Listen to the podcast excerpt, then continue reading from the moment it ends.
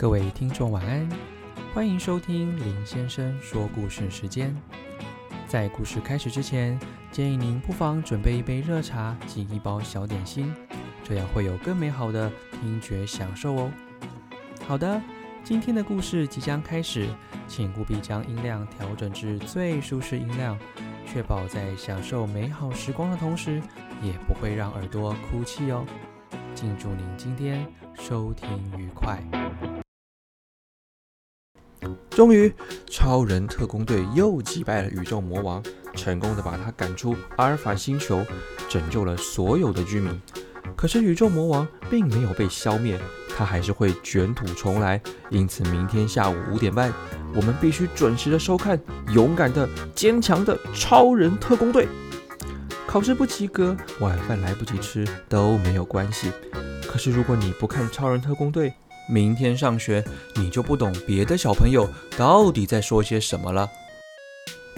尽管我这样说，你一定还不明白超人特工队到底有多伟大。可是那没有关系，包括我在内，我们全班的男生都是疯狂的超人迷。据妈妈说，我现在的梦话已经变成这样了。小朋友买瓜瓜送超人，集满超人特工队五个字就送超人一个哦，多买多送，其他还有一万一千一百个大奖等着你哦。超人模型是只送不卖的，它不但可以组合变形、上天下海，还可以配备各种模型武器。尤其是它胸膛有红色的镭射闪光，每当超人特工队要主持正义、消灭敌人时，红色的闪光就会动起来，发出蹦蹦蹦的声音。一听到声音，我就兴奋的不能控制，一定要起来跳一跳，也跟着叫蹦蹦蹦，这样才过瘾。我一心一意想要把所有的零用钱都存下来，拿去买呱呱。现在什么冰淇淋啦、奶昔啦、沙琪玛啦，我都已经戒掉了。我蓦然发现自己从前多么奢侈浪费。可是尽管如此，我收集的速度仍然太慢了。你看，超人特工队每天都在消灭敌人的基地，我却要好几天才能够买一包呱呱。妈妈就不明白超人对人类伟大的贡献，她总是问。哼，我真是不懂那些爆米花有什么好吃的。你要真的喜欢，我明天买一大箱回来爆。哎呦妈！我赶紧回答他，人家买呱呱送超人特工队，你又没有。你看你每天都在送超看超人特工队，功课还得以下。要是你好好写功课，得个甲上，妈妈就送你机器人。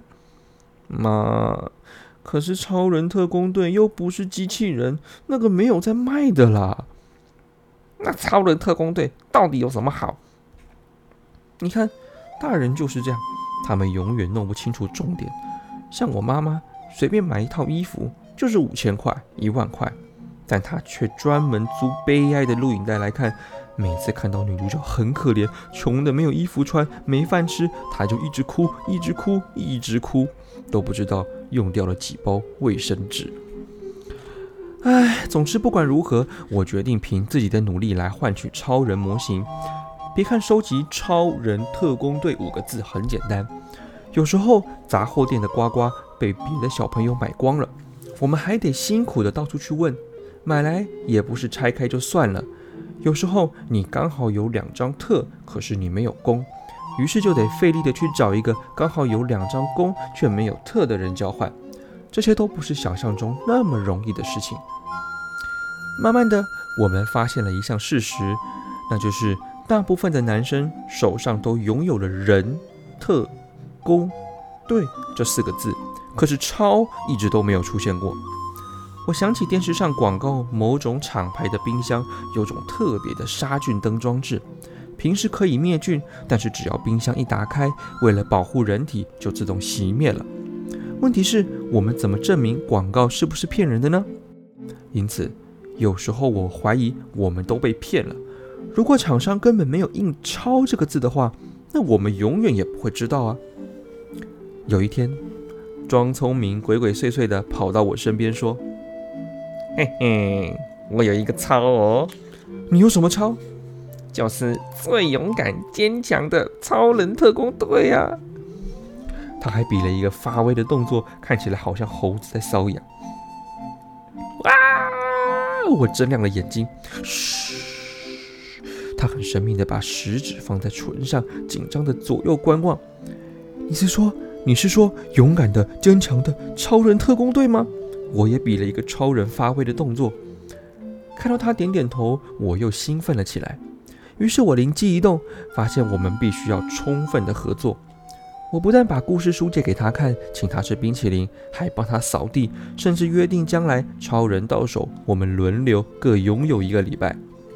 这一切似乎都很美好，除了装聪明的超一拖再拖之外，他不是换了一个新的安全地点，就是又忘了带来。所以我实在是按耐不住了，我便问他：“你的超到底要不要拿来啊？”我又没说我不拿来，那就赶紧拿来啊！我是要拿来，可是我没说是哪一天呢。说着说着，我们便吵了起来。通常只要有人吵架，立刻就会围上一堆的人，忙着煽火起哄。但是这次很奇怪。人是围了一大堆，可是大家都抱着手不说话，死盯着装聪明看。正吵得不可开交的时候，有人站出来说话了：“装聪明，你到底要不要拿出来？”我正觉得纳闷时，另一个声音又说：“把我的冰淇淋还有橡皮圈还我！”还有我的弹珠、扑克牌。又有另一个人抗议：“装聪明骗人！”哇，这下不得了了！原来装聪明欺骗我们所有人的感情，于是我们气得去报告老师。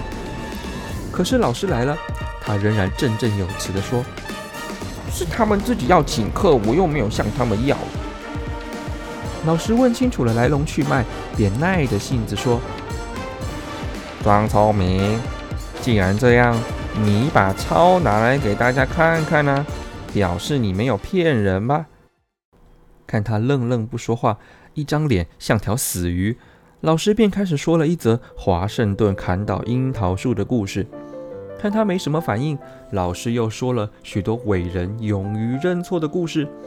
正说到沙漠的骆驼遗失了一颗珠宝的时候，装聪明终于说：“老师，我错了。”于是大家激动地拍桌子，又叫又闹。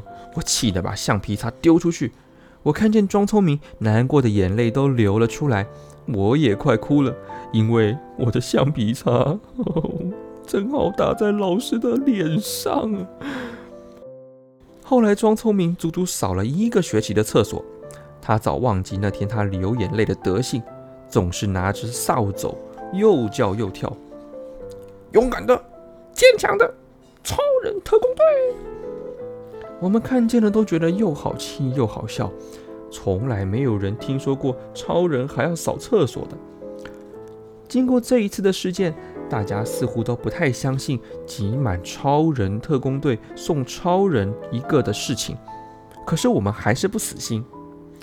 有一天，我买了一包刮刮，打开彩券，正准备要丢掉的时候，我的小心脏抽动了一下。因为我看到的是一个“超”字，我揉揉眼睛，再捏捏脸颊，再打打大腿，哇，真的是一个“超”字，没有错哎！班上同学都围过来看，哇塞，真的是一个“超”哎！对呀，是一个“超”哎，好棒哦！赞叹的声音此起彼落。我高高兴兴地将超人特工队装入信封，填好回邮资料寄给厂商，心里充满美好的期待。不但如此，隔天班上又可以闻见爆米花的香味，似乎大家对超人特工队又再度掀起了一番热潮。将来你的超人模型一定要借我玩一下，好不好？几乎每个人都对我提出同样的要求，我瞬间变成班上最有社会地位的人。超人模型寄来的那天，我正在家里收看《超人特工队》。我拆开包裹，掉出了一个小小的塑胶玩偶。我本来以为里面还有其他东西，可是把包裹整个翻过来倒了倒，却空空如也。我仔细看了那个塑胶玩偶，是有一点像超人，没错。可是和我心目中的想象完全不同。后来广告出现，我仔细对照，嗯，的确是超人，但是我这个模型怎么小这么多啊？并且要用手拿着才能飞天下海，蹦蹦蹦也必须我自己叫，更不用说那颗红色的镭射光了，那只不过是一颗塑胶豆。起初我的确有点失望，可是我渐渐地找到一些新的乐趣。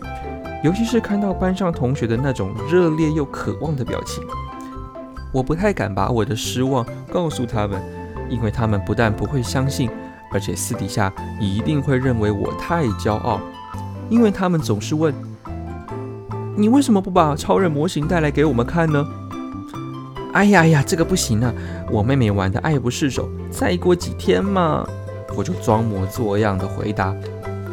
那说说那个模型给我们听嘛！坚强的、勇敢的超人特工队。我做了一个超人发威的动作。今天走进教室里，又闻到一片爆米花香，大家兴奋地站起来，跟着又叫又跳。而上课钟才刚响起，我又看见两个傻瓜，各抓着一包瓜瓜，上气不接下气地冲了进来。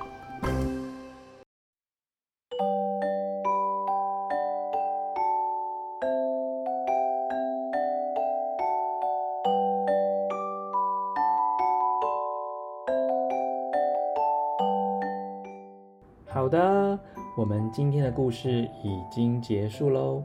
明天将会有全新的故事内容，敬请锁定明天晚上的节目哟。现在时间不早了，请确实盖好你的棉被，享受属于你的专属梦乡吧。我们明天见喽，拜拜。